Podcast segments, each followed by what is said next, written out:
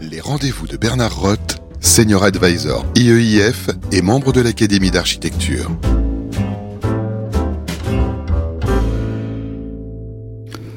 Alors il est, euh, il est normalien, il est agrégé de génie civil, il est docteur en mécanique, il déteste qu'on reprenne tous ses titres, donc je ne poursuis pas plus longtemps. Euh, c'est Julien Hans que j'ai le plaisir d'accueillir aujourd'hui, qui est directeur de l'énergie et environnement du CSTB et qui, par ailleurs, dirige le CSTB Grenoble. Bonjour Julien. Bonjour Bernard, bonjour à toutes et à tous. Bon, tu me pardonnes pour tout ce que j'ai dit, je suis obligé hein, quand même pour euh, bien, faire comprendre. Et encore, j'ai pas dit que tu animais une équipe de plus de 120 chercheurs. Euh, la, la réglementation, la RE 2020, dont on entend beaucoup parler euh, et dont j'entends beaucoup autour de moi de gens qui euh, sont pas très clairs sur en quoi elle consiste et est-ce qu'elle euh, constitue une étape importante euh, dans euh, notre réaction environnementale. Est-ce que tu peux nous en dire quelques mots? Oui, bien sûr, et, surtout avec grand plaisir. Écoutez, je crois que la, réglementation environnementale, c'est quand même pas un petit changement. D'abord, le, nom est important. nous n'avions à ce jour, sur les sujets dédiés à l'environnement, qu'une réglementation thermique. Et en vrai, euh, il me semble qu'elle n'était pas environnementale, même si la dimension énergétique hein, rentre, rentre de droit dans le, dans le champ de l'environnement, mais il me semble qu'en réalité, il s'agissait d'une réglementation économique, puisque notre problématique était essentiellement de pouvoir opérer nos bâtiments à des coûts raisonnables suite à des chocs pétroliers. Il faut se rappeler du, du pourquoi, en fait, cette réglementation. Ici, il s'agit bien d'une réglementation environnementale et en soi, c'est fondamental. On est en train de se poser la question de construire des bâtiments qui respectent l'environnement et qui vont permettre de conserver une planète vivable. En ce sens, c'est véritablement une petite révolution. Alors ensuite, évidemment, on y va euh, par étapes, de la même manière d'ailleurs que la réglementation thermique s'est faite par étapes. Hein. Et donc, c'est un premier pas pour une réglementation environnementale. Et que peut-on en dire? D'abord, je crois clairement, euh, on introduit la notion euh, d'environnement, je viens de le dire, mais la notion uniquement de carbone, pour parler d'environnement, c'est-à-dire d'émissions de gaz à effet de serre, et c'est la première des préoccupations environnementales, de manière assez légitime en réalité. Mais plus largement, elle porte en son sein une nouvelle méthodologie qui s'appelle l'analyse de cycle de vie. Et ça, c'est vraiment un changement très important puisqu'il s'agit en fait de, de, faire le bilan sur tout ce qui est prélevé à la planète, des matières, euh, des consommations d'eau, euh, d'énergie, et puis tout ce qui est rejeté, euh, donc de pollution de l'air, pollution de l'eau, euh, émissions de gaz à effet de serre. Donc plus largement, en introduisant, je dirais, la dimension carbone, on introduit l'analyse de cycle de vie et donc des contributeurs nouveaux. Des contributeurs parmi lesquels les produits de construction. Et ça, c'est une véritable révolution. Jusqu'à présent, on s'intéressait à ce que le bâtiment consommait pendant qu'il était exploité, et aujourd'hui, on va s'intéresser à la fois à l'exploitation du bâtiment, mais aussi à sa réalisation. Et avec raison, hein, puisque sur les émissions de gaz à effet de serre, les ordres de grandeur nous disent que bah, je vais émettre autant de gaz à effet de serre au moment de construire une maison individuelle que pour les 50 ans d'opération. Et encore, je fais des, vraiment des énormes ordres de grandeur. Hein, c'est pour que tout le monde comprenne bien. Donc c'est une réglementation environnementale en ce sens.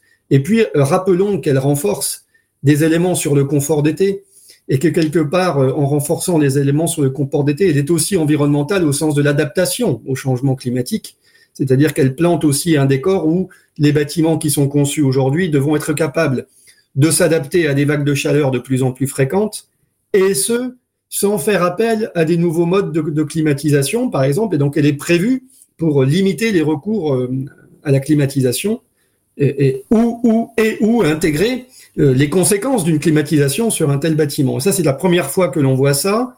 C'est-à-dire, on dit soit votre bâtiment, il passera les vagues de chaleur et les habitants seront confortables, soit on ne le retient pas. Et si on est dans une zone intermédiaire, ben on considère que les occupants euh, rajouteront des climatisations et cette climatisation, on va l'ajouter à votre bilan environnemental comme si vous l'aviez mis vous-même dans, le projet. Autrement, vous l'avez pas mis, mais les occupants vont s'en charger à votre place et donc on va compter quelque part les impacts liés à tout ça. Donc, pour toutes ces raisons, c'est tout de même une réglementation qui plante un cadre nouveau et qui laisse présager des évolutions ultérieures probablement dans les années à venir. Alors juste une question, quand on dit, je reviens un tout petit peu en arrière, analyse du cycle de vie, ça va jusqu'où le cycle de vie? Ça va jusqu'à la mort du bâtiment? Ça, ça va jusqu'à euh, autrement dit cette idée. Euh, et si je regardais la ville comme un ensemble de matériaux, comme une comme un stock de matériaux, ça, ça rentre là-dedans? Alors l'analyse de cycle de vie, ce que, ce que l'on attache souvent comme phrase, c'est de dire c'est du berceau à la tombe. Oui, oui. C'est exactement ce que, tu dis. Et donc, en gros, dans, dans, le produit de construction sur lequel on va compter vos émissions de gaz à effet de serre, par exemple, bah, on va s'intéresser euh, à comment on a extrait les matières premières, donc euh, les impacts liés à l'extraction en carrière, par exemple, s'il s'agit de matières de ce, type-là, le transport jusqu'à l'usine, euh, les émissions de gaz à effet de serre induites pendant le, pendant le processus de, de fabrication du matériau en usine, puis les transports jusqu'au jusqu'au chantier de réalisation. Et puis on fait des hypothèses sur comment ça se passe en fin de vie, à la fin du, à la fin du bâtiment, et si, et si je déconstruis tout ça, et si je démonte tout ça, ou si je mets tout ça en déchetterie, ben on compte aussi ces impacts-là. D'accord. Donc il y a des hypothèses hein, quand on fait ça, mais que les gens comprennent bien que quand on dit que euh, tel revêtement de sol ou telle pompe à chaleur ou tel euh, matériau de, de structure euh, émettent en gaz à effet de serre, c'est tout ça qu'on compte en réalité. Ce qui nous permet de bien capturer d'ailleurs des sujets qui passionnent les gens, hein, matière locale, processus euh, propre, etc. Alors, quand on a quand on a préparé tous les deux cette émission, euh, on s'est dit au fond un des sujets, c'est quand même comment viser plus large. Et à, cet égard, tu m'as dit, euh, écoute, réfléchis euh, au fait de refaire ta salle de bain, et puis ça va te donner plein d'idées quant à la question de, de viser plus large. Alors, ce petit paradoxe apparent. J'aimerais beaucoup que tu nous le commentes. Qu'est-ce qui va se passer si je refais ma salle de bain? Bah, disons qu'on voit bien que dans cette réglementation environnementale, on introduit le temps long, même si les choses sont prises en compte de manière très conventionnelle aujourd'hui. On commence à se poser la question du nombre de renouvellements euh, des produits et des systèmes et du poids de chacun d'eux dans les ouvrages. Et avant de répondre à ta question sur euh, aller jusqu'à la salle de bain, redonnons-nous les dynamiques de progrès que l'on attend derrière ces réglementations. D'accord. Aujourd'hui, en France, on émet 150 millions de tonnes sur le territoire pour la construction. Quand je dis pour la construction, c'est-à-dire pour construire des bâtiments neufs, 30 millions de tonnes, pour euh, les gestes de rénovation et les rénovations globales, 20 millions de tonnes, et puis 100 millions de tonnes pour faire fonctionner les bâtiments qui, eux, sont existants. Donc cette réglementation environnementale, elle vise à faire mieux sur les 30 millions de tonnes de bâtiments neufs qui sont euh, réalisés chaque année. Quand on regarde les progrès, parce que les progrès vont être euh, importants, il faut qu'on passe de 100 millions de tonnes, de 150 millions de tonnes à 100 millions de tonnes d'ici 2030, et il faudra passer à 26 millions de tonnes en 2050. Dit autrement, il y a une phase où il faut faire mieux, de manière assez importante, puis il y a une phase où il faut faire radicalement mieux. Alors si on va sur le chemin du radicalement mieux, Bien sûr, d'abord, on va euh, proposer des matériaux un peu plus bas carbone, et puis on va concevoir l'ouvrage en se disant que peut-être c'est dommage de surdimensionner la structure à des endroits où il n'y a pas besoin, parce que je le faisais, parce que c'était plus facile pour concevoir ou pour réaliser. Ça, c'est des progrès qu'on pourrait appeler en continuité. Mais quand on va vouloir aller chercher 26 millions de tonnes au lieu de 150, dit autrement, ne plus émettre 600 euh, kilos par mètre carré de bâtiment construit, mais 200 kilos ou 100 kilos, il va falloir revoir complètement la manière de, de penser en fait les bâtiments. Il faut apprendre à désapprendre, puisqu'on est dans une phase de sobriété, il faut qu'on apprenne à être beaucoup plus sobre. Alors pourquoi la salle de bain maintenant? Oui, qu'est-ce qu'elle nous apprend la salle de bain? Il me semble que c'est un bon exemple, c'est-à-dire que c'est quelque chose qui coûte cher, économiquement d'abord.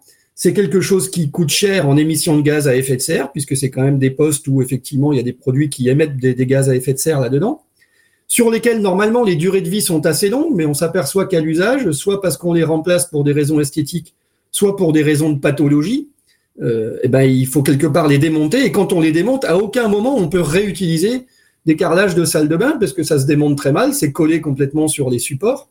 Et donc quelque part, euh, on gâche, on gâche économiquement. C'est des matériaux qui pourraient être sur le marché du réemploi. On veut parler de réemploi aujourd'hui.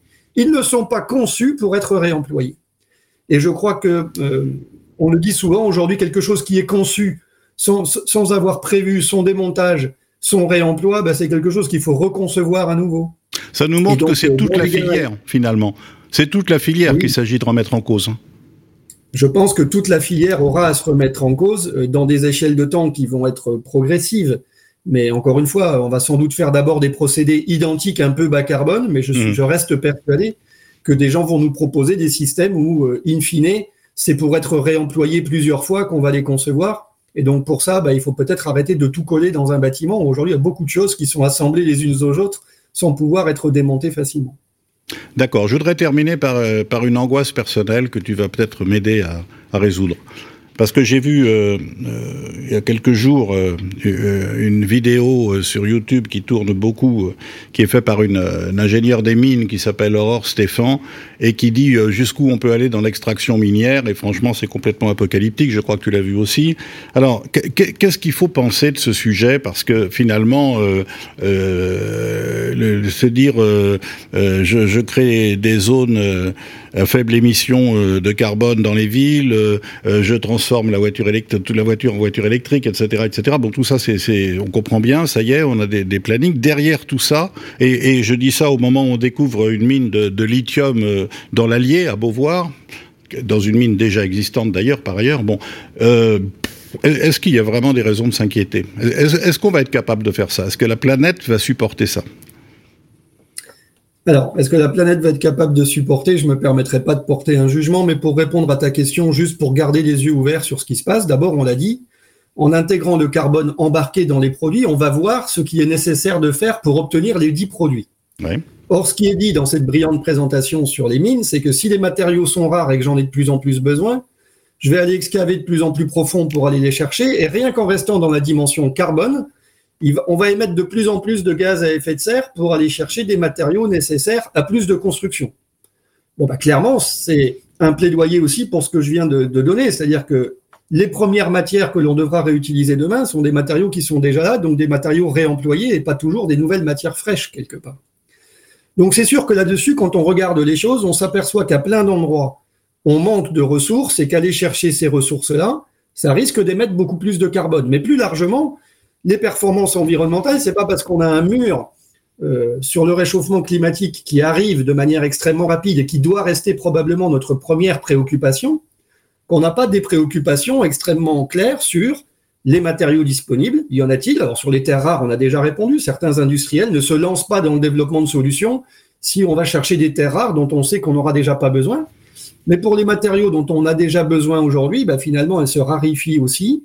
Et puis, ce qui est brillamment montré dans cette, cette présentation, c'est qu'évidemment, quand j'excave des terres, bah, il y a aussi toute des pollutions, euh, pollution des terres, pollution de l'eau, et qui sont des pollutions induites. Et donc, il n'y a pas que le réchauffement climatique dans tout ça.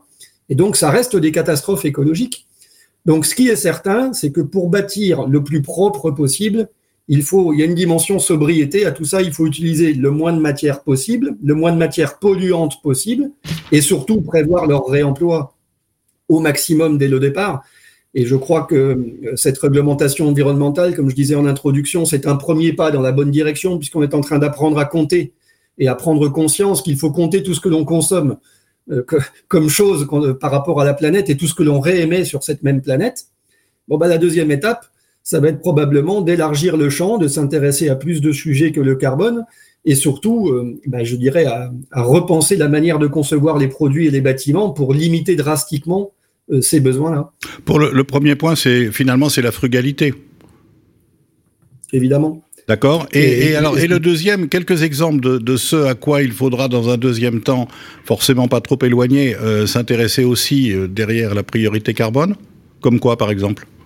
Que, Je crois que tout le monde est à peu près d'accord là-dessus. Hein, la priorité sur l'eau qui se raréfie. On l'a vu aussi cet été à l'occasion à l'occasion d'un été assez chaud. Les sujets de biodiversité. Et puis, euh, redisons-le nous, euh, il y a des endroits où on manque de ressources aujourd'hui, y compris sur des ressources triviales euh, comme le sable. Hein. Donc, ces sujets-là sont, sont, tout proches aussi. Je crois qu'il y a aussi un vrai enjeu à les saisir tous d'un coup. Encore une fois, le bascule vers une économie beaucoup plus circulaire. Hein. D'ailleurs, la notion de frugalité, pour moi, la notion de circularité est évidente. Une économie plus circulaire, c'est réutiliser les matériaux au mieux et donc ne plus, ne plus aller je dirais, rechercher des matières, euh, des matières brutes hein, initiales.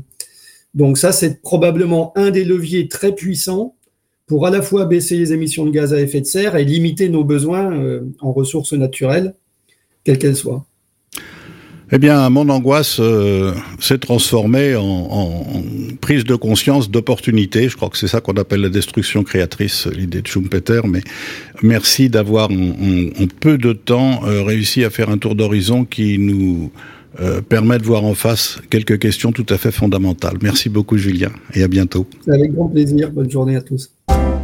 Les rendez-vous de Bernard Roth, une émission à réécouter et télécharger sur le site et l'appli radio.imo et toutes les plateformes de streaming.